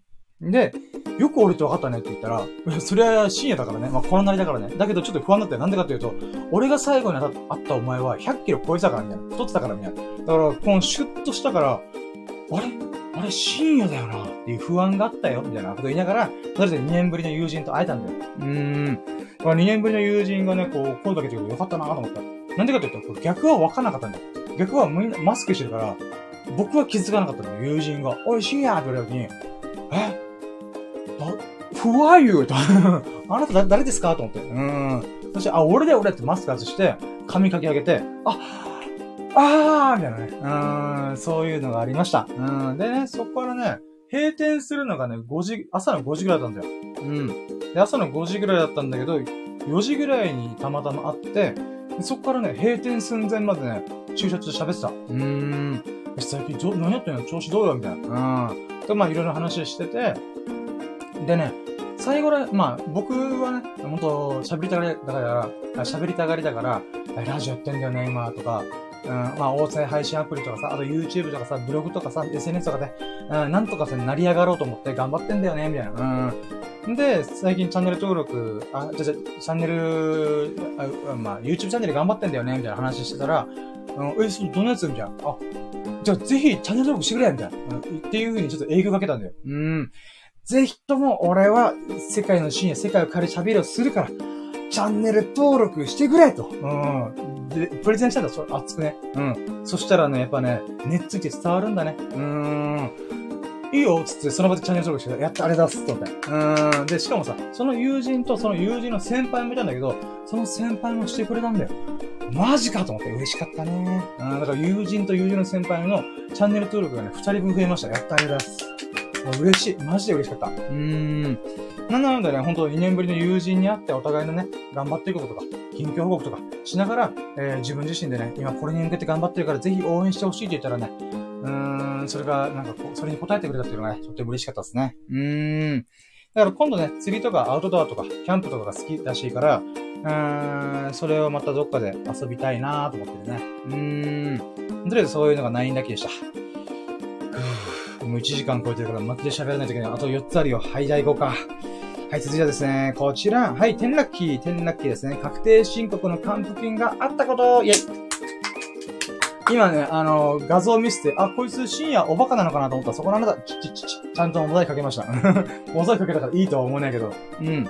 とりあえずね、あの、か、えー、確定申告を終わらして、それでね、還付金があったんですよね。まあ、ビビったるもんだけども。うーん。大丈夫なちゃんとモザイクかけてるよな。うん、大丈夫。基本的に枠以外、えー、全部、えー、埋めたはずなんで、うん。でね、この確定申告の還付金の、まあ、通知が来たんだよね。うん。通知がちょっとビクッとしたの。国税からみたいな。国税から？みたいな。あ、まあ、税務署からか。うん。で、税務署から来てるからビクッとするわけじゃん。あれ、俺なんか、あれ、なんか、差し押さえとかそういう感じ？みたいな。だからなんかね、うーん、身に覚えのないことでさ、なんか来た時にさ、ドキッとして悪いこと考えるの俺悪い癖だよね。ほんと人見知り込みじゃネクラだよなと思った。うん。んで、だけどさ、これペリペリって剥がしたら、結局還付金の話、あ、そういえば市役所の人が言ってたわと思った。うん。深夜さんの場合は、まあ、還付金戻ってくると思うんで、1ヶ月後ぐらいに振り込みがあると思います、みたいな。やったぜと思って。うん。私のね、この、もうお財布がね、少し暖かくなりました。やったぜと思って。うん。で、まあ、それがね、還付金があったってことで、まあ、なんだろうな。でやっぱ大体、もともと、なんつうんだろうな。うん、まあ、職場っていうかね、会社経由で、え税金の支払いとかね、天引きとかしてたんで、でそこで今回還付金というか確定申告とかね、そういったものを自分で手続きしてみて、で、そこから今回還付金が戻ってきたっていうのがあったんで、まあ嬉しいよなぁと思って。うーん。こういうのもやっぱね、うーん、なんだろうな。イベントだよね。めんどくせえけど、めんどくさいとは思うけども、まあ、イベントと捉えてみたら、あ、人生初の還付金の通知こんな感じで来るんだ、みたいなね。うん、そういう喜びがあったし、うん、まあ、銀行口座にそのお金分がポーンと振り込まれるっていうのもね、また面白い経験だなと思って。うん、まあ、これが点ラッキーですね。まあ、これはね、そこまで語ることないけど、喜ばしかったら希少価値のあるラッキーだなと思って、まあ、アップしました。はい、じゃあ続きましょう。はい、続いてがですね、11ラッキー。11ラッキーがね、もうこれは言うのはばかりますが、言っちゃいます。レトロゲームセンターで、ダッチマージャーがめっちゃ盛り上がったと、イェーイってことでね。うーん。レトロゲームセンター行ってまいりました。えー、で、ここで脱衣麻雀っていうのをやったんですよね、友人同士で。ああ、友人同士で、言う、あの、麻雀台が、麻雀、麻雀ゲーム機があったんだ。レトロゲームの。うん。で、それでやってみたら、あ、麻雀あるじゃんってことで、麻雀やってみたら、なんとね、えー、脱衣麻雀だったらしくて、可愛い女の子たちがね、うーん、あられもない姿になっていくっていうね、野球拳スタイルっていうね、うーん。いやね、これちょっとね、今、YouTube で喋る、喋るのどうだろうなと思ったけど、まあ、いいもん、拝ませていただきましたということで喜びがあったんで、正直にラッキーと喋ろうと思って。うん。で、まあ、このレトロゲームセンター自体もとても行けたことがラッキーなんだよね。これなんでかというと、スサノオ君って友人が見つけて、あ、あそこにさ、レトロゲームのゲーセンあるぜ、みたいな。え、マジで？じゃあ行ってみっかってバーってみんなで行って、で、そっからね、このレトロゲームセンターだから、やっぱこう、このタイプ、この、こう、レバーがあって、カチャカチャカチャってやるまあ、ストーリートファイターとかね、キングオブファイターだったかなとかいう格ゲーとかでよく使えるのこれと、あとこの麻雀のゲーム用に、なんていうかな、ボタンがめっちゃいっぱいあるゲーム機があったんだよね。で、このタイプのところ初めてびっくりしたんだよね。だってさ、他の格ゲーとかのこのやつはさ、あのー、応用が効くじゃん。中身だけ変えればいいけど、ゲ麻雀ゲーム機に関しては、この、なに、本体を動かすことできないから、麻雀専用の台になるんだよな。うーん。な、なので、まあちょっとみんなに興味あったから、やってみようぜって、麻雀つって、やったんだよね。で、あー、なるほどね。4、4人で麻雀ってて、1対1で、なんか対面で、なんかこの可愛い女の子と麻雀やるんだね。うーん、と思って、えー、まあ、勝ったんだよ。勝ったら、なんかね、あれ洋服脱ぎ出すんだよ。上着脱いで、え嘘だろこれ脱衣麻雀じゃんと思って。で、そこから、えー、まあ、まあ、なんていうの、下半身と上半身のやつを、うん、脱ぐって3回戦勝負なんだよ。うん。で、それでみんなで勝ち、勝って、勝って、勝ったり負けたりを繰り返して、よっしゃ、全員分のあられもない姿見んぞと思ってね、うん、もう大盛り上がりでした。もうこれがね、面白かった、本当に。うん。まあ、30にしてさ、うん、なんだろうな、うん、そんな、なんだろうな、うん、脱衣麻雀でどうこうで盛り上がるって、うん、正直ね、うん、なんだろう、うん、うん、まあ、子供じゃねえんだしなと思ったけど、なんかね、やっぱ、うん、野郎が4人揃ってさ、麻雀して、で、おーみたいな。このテンションがさ、共鳴し合うっていうかな。うーん。ゆえにさ、もう面白いなと思ってさ、な、なんだろう。うーん、なんだろうな、レトロゲームっていうものをやってみたっていうことと、このレトロゲームの中でも麻雀専用の台っていうものと、あとたまたま選んだものが、僕たちとしては普通に、あ、可愛い女の子と麻雀するんだね、ぐらいの感じだったのに、勝ったら脱ぎ出すっていうね。マジかこれみたいな。うーん。だからね、ほんと、なんだろうな、絵柄のタッチがさ、あの、確かね、ファイアーエンブレムの、なんか昔の昔のファイアーエンブレム、1980年代半ばぐらいの絵柄なんだよ。うん、やっぱり、悠々白書とか、うーん、なんだろうな、まあ、そういう世代っていうのかな。うーん、バブル全、全盛期なのかなわかんないけど。が90年代初頭ぐらいの、なんかそういうタッチなんだよね。イラスト、イラスト自体は。だからね、なんかほんと、えー、なん、なんて言うんだろうな。うんまあ結局可愛い方です。はい。うん。結局ね、あのー、男が盛り上がるのって限られてますなと思った。うん。まあ、とりあえずみんなでね、これ盛り上げれたととても嬉しかったから、うん、ほんといい、えー、ラッキーだなと思いました。はい、次行きましょう。なんかね、ちょっと今ね、ちょっとエエネルギー切れ始まってる。はい、ということで、続いて、12個目のラッキーこちらです。イェイえー、キャンプの打ち合わせができたこと、イェーイはい、ということでね、えー、キャンプの打ち合わせしました。これどういうことかというと、えー、この、その時は4月3週目なんで、2週間後に控えるゴールデンウィークに、みんなでキャンプしてくださいっていうことをしたんだよね。で、今現在が、今このライブ配信してる真っ最中が5月7日あ、違う、5月6日か。5月6日なので、えー、まあ、すでにもうキャンプやってきたんで、ただキャンプの話はね、もうちょっと今煮詰めてるんで、ちょっとこれ後にちょっといて、とりあえずキャンプの打ち合わせをしたのがこの4月3週目なんだよね。うん。で、このキャンプの打ち合わせしてる中で、もともと、ミルク君っていう友人が、なんかメスティンっていう、えー、お米を炊く道具っていうのかな？うん、飯盒とかいうイカツじゃなくて、ソロキャンプが最近流行ってるから、その中で1人分とか2人分とかの、で少量ですぐさっと炊ける、えー、メスティンっていう道具があるんだよね。それ使ってみたいんだよねっていう話をちょこっと言ったんだよね。で、それをさ、あの、エビス様とミルク、あ、スサノくんは、なんかあんまりちょっとちゃんと聞いてなかったんだよ。あで、僕はちゃんと聞いてて、確かにメスティンいいですね。と思って。で、僕もキャンプいいですね。と思って。まあ、で、そっからもう僕がね、はい、ちょっと耳貸したやつで、もう大声で言って、あ、なになに？っていうことで、で、みんなよく聞け。ゴールデンウィークキャンプしようぜって言って、そっから僕がね、幹事とか取りし、取り仕切り役みたいなのを取り買っててて、もう、ミルクくんがメスティンでご飯炊きたいというのならば、僕はキャンプやってみたいってことで、うん、もうキャンプの打ち合わせをしたんで、5月3日、4日、5日のどっかでやろうっていうふうに決めたりとか、みんなの予定を決めて、確認して、で、ここでこ、ここでやろうぜとか、あとキャンプのね、キャンプ場の予約とかも全部僕がやるから、まあ、ここら辺とかちょっとピックアップして、電話して確定したら、やろう、あの、また連絡するよとか言って、まあ、そういう打ち合わせをしたんだよね。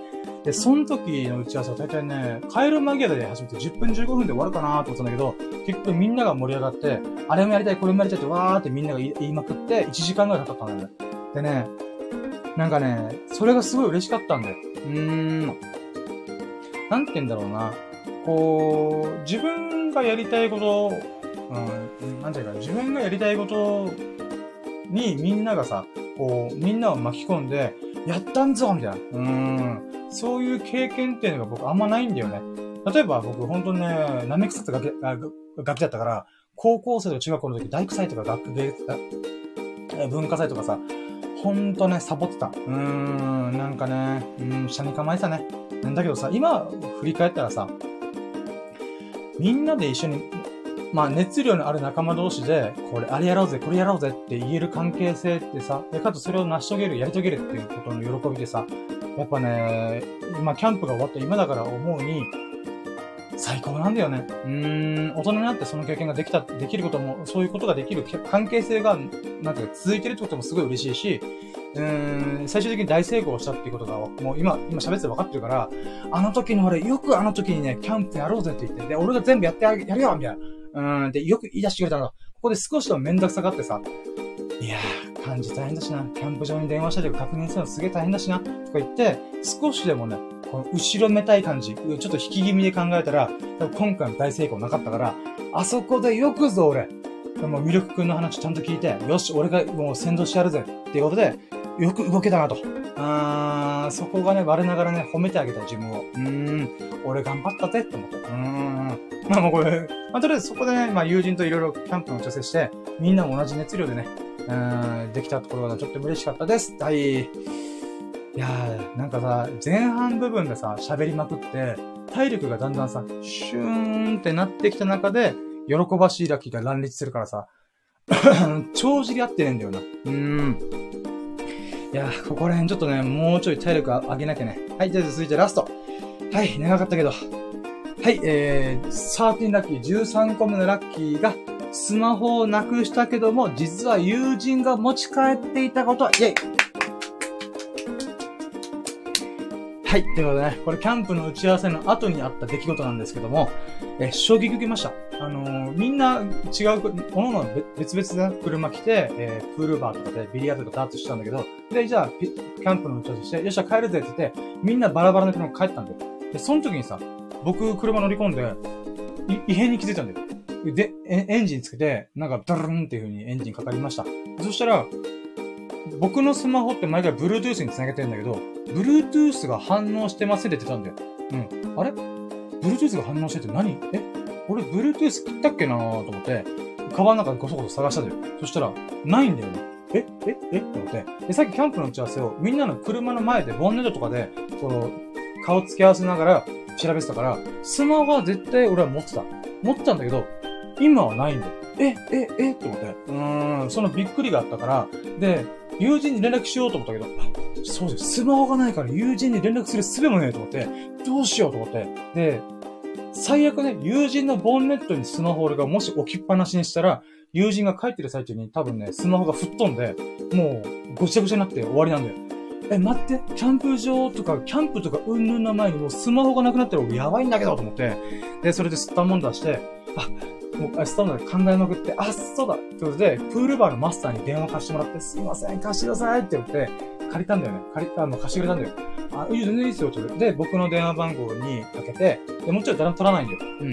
でも、電話番号が、あ電話がこう繋がってるってことは、まあ、スマホはまだ生きてるはずだと思って、で、もしかしたらワンチャン友人が持ってるかもしれないと思って、大急ぎでね、ちょっと、ありがとうございました。ちょっと今から帰って友人の家行って、ちょっと確認してきますって言って、わーって車走らせて、もう飛ばしまくったんだよ。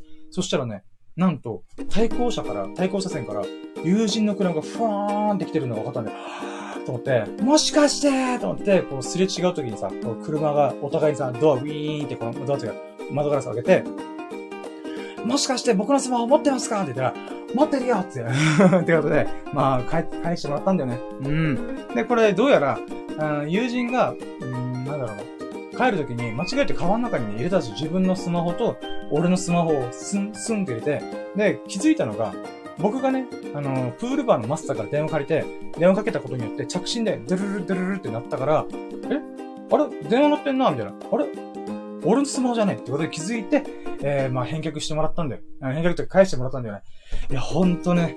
で、これがまあ正直アンラッキーでさ、アンラッキーではあるんですけども、あの、もう改めて思った。スマホめっちゃ大事。本当に。うーん。何をなくしてもいいけど、スマホだけはなくしちゃあかんと思った。なんでかというと僕のデータが全部入ってるから、動画とか、えー、まあ、えー、編集の記事とか全部、もろもろ全部スマホに入ってるから、これなくしたらマジで俺やばいなとか。うーん、なので、ね、その大事さを改めて実感したっていうラッキーで、ラッキーもあるんだけど、やっぱ一番はね、これプールバーのマスターさんほんとありがとうと思ったから、その後ね、バーってまた帰って、戻って、プールバーのマスターにお礼言って、スマホありましたっていう話をしながら、まあ、お礼にね、うん、まあちょっとビビったらもんだけど、ちょっとコーヒーというかね、あの、プールバーで出してもらってる飲み物。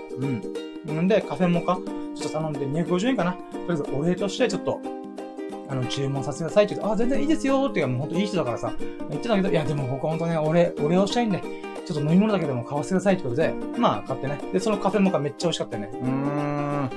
やっぱねー、いいマスター、優しいマスターさんが入れる、優しい味わいのカフェモカ、ほんと美味しかった。うん、はい。ということでね、まあこれがね、このスターモンダがあったけどもね、人の優しさに触れることができたってことでね、とっても喜ばしかった。だからこれがラッキーとして感謝しましたってことで、ふぅ。大体1時間20分喋ってまいりましたよ。いやね、ちょっと今日調子悪いね。なんか、この時喋ったの調子悪いとか今更言うなって話だけど、なんか、ね、頭回ってないんだよね。うん、まあまあでもこれもまた、まあでも全、今の体調で全力で喋ったと思うから。うん。はい、ということで、これにて以上になります。はい、ということで、うーん。いやー、喋ったね。喋った。ちょっと待ってくださいね。はい、ちょっと、ここら辺で一回、えー、コメント欄見てみましょうか。はい、ということで。あ、あ、まだいい二人でコメント来てますね。ちょっと待ってね、コメント。はい、コメントもう一回。あ、コメントありがとうございます。そうなんです。あ、待って。あー、いや。なんかね、コメント打つと、リロードしてくれる気がするんだよね。その実験今しております。はい。ちょっと待ってくださいね。今コメント欄を見て、え？えー、っと。あ、来た来た。はい。これリロードしました。うーん。はい、ということでね。えー、今回のコメント、えー、イーフタンドさんから13日なんかイベントあるのかな？カレンダーに赤丸みたいなものが見えて気になりました。あ、いいコメントあります。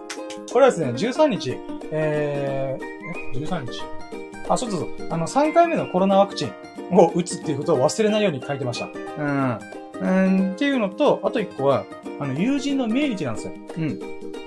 えー、1年前に亡くなった友人の命日が確か13だったなと思って、えていうか、まあ、なんだろう、Google、Google っていうか、iPhone のカレンダーで、えー、年間繰り返し、えー、でやってるのが13日だったんですよ。あ、13日か。あ、もう1年かと思って。うーん。なので、まあ、ちょっと忘れない、忘れないようにっていうか、ちょっとね、バタバタしてるんで、えー、友人のお家に1000個あげれるかどうかわかんないんだけども、まあまあ、ちょっとね、あのー、お昼にでもいいから、ちょっと行って1000個あげて、えー、1年期、えー、っていうのをちょっと、迎えたいなーと思って、ちゃんと忘れないように書いてたって感じですね。なので、まあ、ワクチン接種と、えー、友人の命日ですね。うん。だからね、まあ本当に今、本当いい二人さんがね、いい、こう、なんて気づきがあったんで、ありがたいんですけど、本当ね、友人が亡くなっ、うん、正確に言うならば、去年のゴールデンウィークの翌週ぐらいに亡くなったんで、ほんと急に亡くなったんですよ。なんだとか、なんで言ったら僕、ゴールデンウィークの最終日に会ったんですよ。みんなで友人で集まって、えー、その友人とね、遊んでたんですけど、まあ、その時に確かにね、ちょっと体調悪そうだったんですよね。うん。で、そこから急になくなったんで、僕が最後に会ったのってゴールデンウィークの最後なんですよ。うん。なので、なんて言うんだろうな。あ、昨日、あ、昨日だろ、キャンプの、あ、うん、えー、と、そう、ゴールデンウィークでまた集まってキャンプしたって言ったじゃないですか。なので、その友人たちとまた一緒に墓参り行ってきたんですよね、友人の。まあ、その亡くなった友人のね。なので、えー、なんだろうな。うーん、まあ、ゴールデンウィーク中にね、みんな集まって、えー、キャンプができたってことも、えー、よかったし、で、そこ、その流れでね、墓参りできたっていうのが嬉しかったんで、まあまあ、その流れでね、ちゃんと、ね、あの、命日っていうのも書いとこうと思って。うん。あ、またコメントあります。いい負担ですかなるほど。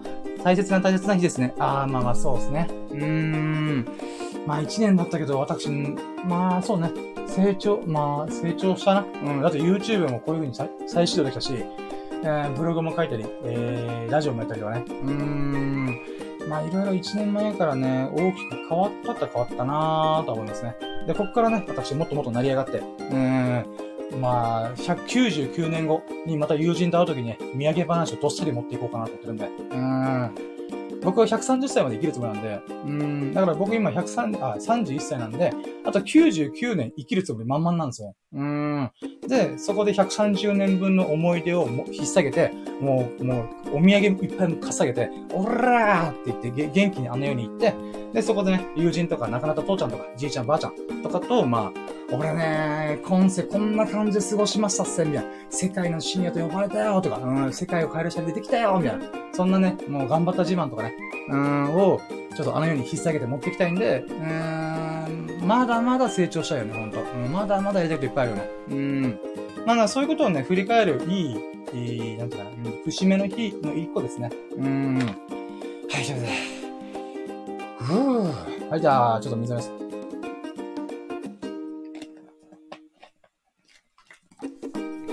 はい、ということで。はい、やっとやっと、えー、ん？待ってよ。今もう、ラッキー喋りまくったから、あ、そうだね。はい、じゃあ続いて。えー、4月3週目の最優秀ラッキーをライブます。イェイはい、じゃあ4月3週目の、えー、最優秀ラッキーを選ぶんですけども、えー、今回上がってきたのが、えー、待ってよ、4月3週目。あー、オッケーオッケーオッケー。ちょっと待って、今読み込んでる。うーん。ああ、そうね。はいはいはいはい。そうですね。今回の最優秀ラッキーですね。悩むなまず、まあ、1個目が野良猫ちゃんたち。で、2個目が、えー、YouTube ライブ。うーん、で、3月のラッキーをまとめたこととか、ジョギングで1分、1キロ 8, 8分の壁破った、カロリー計算した、えー、ガッシュの続編見た、えー、フェルトマスコット作った、えー、ハッピーカラーで無理やりやってみた、ストリストリームヤードで YouTube ライブやってみた、えー、あと2年ぶりの友人とたまたま会えたこと、確定申告の還付金があったこと、レトロアートゲートゲームで脱衣麻雀やったこと、えー、キャンプの打ち合わせできたこと、スマホなくしたが友人が持ち帰ってたことの13本です。13本の中から私が選ぶ、えー、4月18日週の最優秀ラッキーは、ダ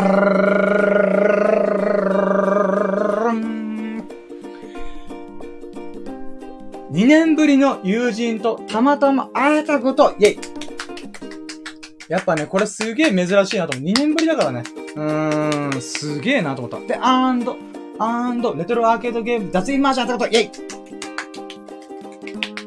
はい、ということでね、まさかの脱衣マージャンが入るっていうね。うーん。あとのやつはね、まあ、ジョギングとかもすごい嬉しかった。乗れ、乗られることとかも嬉しかったけど、なんかね、今、喋ってて、うーん、やっぱね、脳みそにバチコンって刻み込まれたのとか、この2個だなと思って。うーん。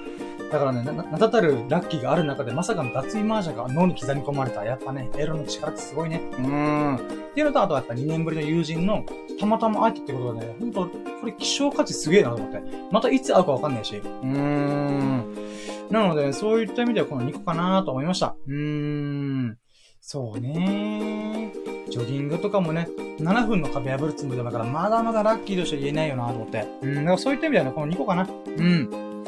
キャンプの打ち合わせに関してもね、まあ、キャンプやったからね、キャンプやったことがラッキーだから、まだ途中なんだよね。まあそういった意味では、今回の最優秀ラッキーは2年ぶりの友人とたまたまドンキで会えて、チャンネル登録してくれた、僕の活動を応援してくれたっていうことと、あとはレトロアーケードゲームセンターで脱衣麻雀したこと、この2本でございます。イェイなぜそれを選ぶって話だけど、まあまあまあまあ、まあまあ私の中でなぜかこれはいいなと思いました。うーん。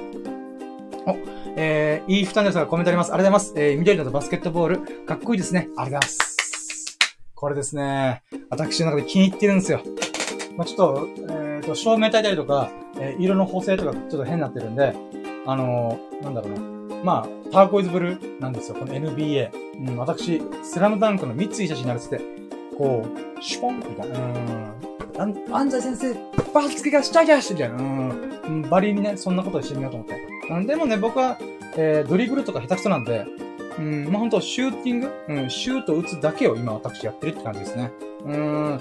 でもね、やっぱ大人になってさ、スリーポイントシュート打つなんて、まあ、やろうと思って急に買ったからさ。うん、そんな大人の周りにないから、ほんと、just do it. すぐ動く。やりたいと思ったらすぐ動く。うん、っていうことの象徴ですね。バスケットボールある意味。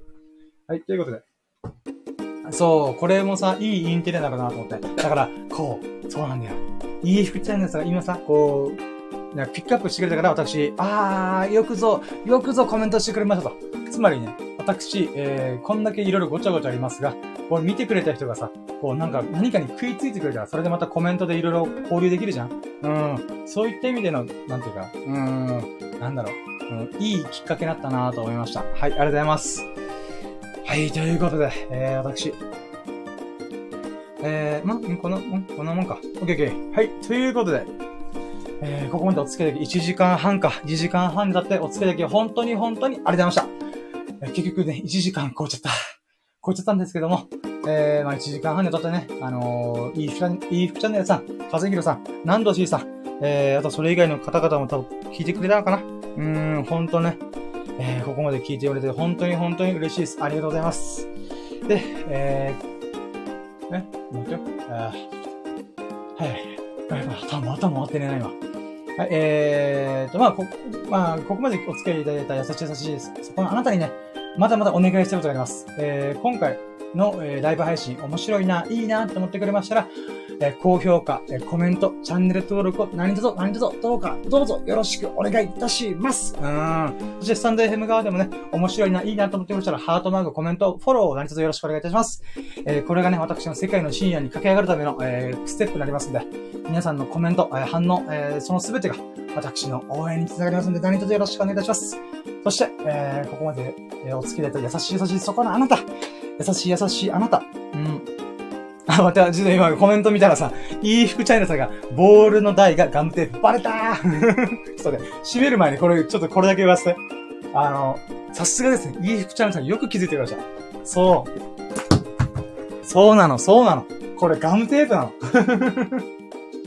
そう。僕もさ、かっこいいバスケットボール台欲しかった。だけどさ、あの、アマゾンで注文すると500円とか、なんか高えなと思って。で、かつ、行って、なんていうかな、うん、100均とかでさ、ガーデニングの輪っかの台とかもあったんだけど、邪魔なんだよね。うん。だからそう考えたときに、なんかボール、待ってよ、ボールさえ転がらなきゃいいんだよな。この時に、見つけちゃいました。ガムテープ。なので、ガムテープはもともと持ってたんで、うん。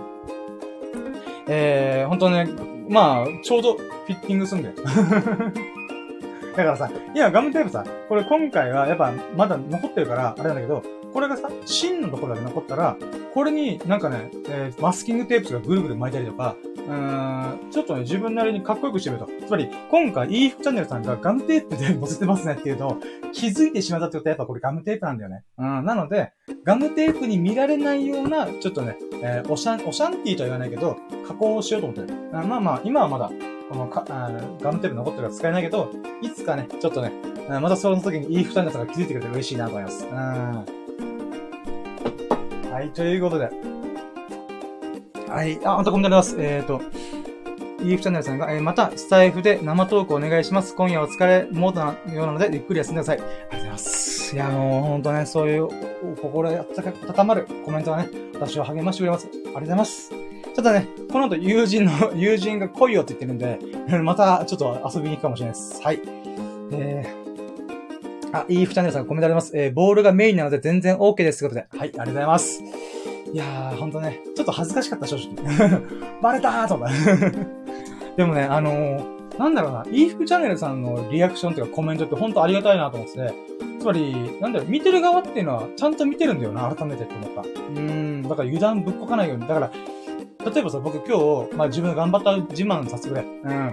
それで言うならば、えー、朝の5時6時に起きて、風呂入って髭剃って、で、こうバーで準備したりとかさ、いろいろ活動してたんだよ。で、その中で、まあ今現在夜の12時30分くらいじゃん。うん。その寸前に僕風呂入ってもう一回髭剃ったんだよ。つまりね、絶対髭もじゃの状態で入っ、また青髭が伸び始めてたから、ちゃんと髭剃った状態でちゃんとライブ配信しようと思ったから、このね、ライ、ボールのさ、ガムテープ台だってことでバレてしまうぐらいちゃんとやっぱ見てるから見てるんだよね。そういった意味ではね、あの、やっぱ油断ぶっこいちゃいけないなと。ああ甘んじてしまっちゃいけないなというのを改めて思ったんで、うーん、このコメントありがたいです。うん。はい、ということで、1時間40、あ、1時間半か。1時間半にとってお付き合い本当に本当にありがとうございました。で、そのお付き合いいただいた、お付き合いいただい、いた、あ、ここまで見て見てくれた。優しい優しいそこのあなた。いいフチャンネルさん、南條シーザン、和弘さん、本当に本当にありがとうございます。で、そんな優しい優しい皆様が、あなたが、ほがらかな日々と、幸を日々を過ごすことを心の底から祈っております。Thank you for listening and watching. Have a nice day! はい、な、な、何のフォローかなわかんない。はい、ありがとうございました。お疲れ様でした。ということで、えー、これでライブ配信を終了しようと思います。本当に本当にありがとうございました。はい。ということで、これ終了するとき、どうしたいんだあ、あえて準備中でポチッとするか。いいですね。はい。ということで、終了。ありがとうございました。はい、ということでね、えー、スタンド FM がもう終了しようと思います。ここまでお付き合いいただき、本当に本当にありがとうございました。えー、またまた4月4週目と4月のまとめラッキーがあるので、その時もね、お付き合いいただけます幸いです。あ、そしてあと、今からまたゴールデンウィークのラストだね。うん、ラスト 2days。を皆さんぜひ、えー、楽しんでくださいませ。はい、ということで、じゃあ終了します。本当に本当にお付き合いありがとうございました。終了